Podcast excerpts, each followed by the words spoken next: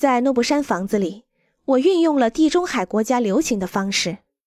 也就是院子被高墙围绕，而不是运用传统的美国或者英国的方式。你可以直接走到街道或前面的院子中，在草坪上散步。高墙在分区制条例中是不允许的，但是我们感觉它们很重要，所以我们尽力并且很幸运地做了与众不同。由墙、结构、风景组成的空间是寻找空间形式的主要动力，这点理解起来应该很容易。这里，我首先思考空间和光照在这个特殊地点上如何出现。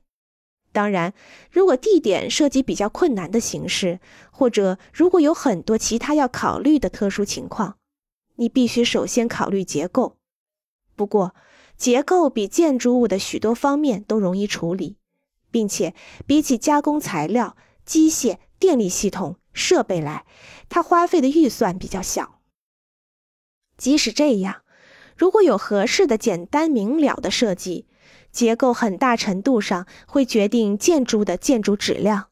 有助于提供一个一流的空间解决方式，通常花费比较少。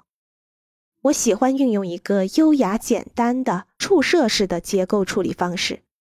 这一方式可以增加空间以及空间的建筑学特征。这是一个简单的石砌结构，屋顶是方形锥体的，锥体是结实的结构，并且具有象征的图案。因为它的结构简单，没有拐角和凹处，所以流水比较顺畅。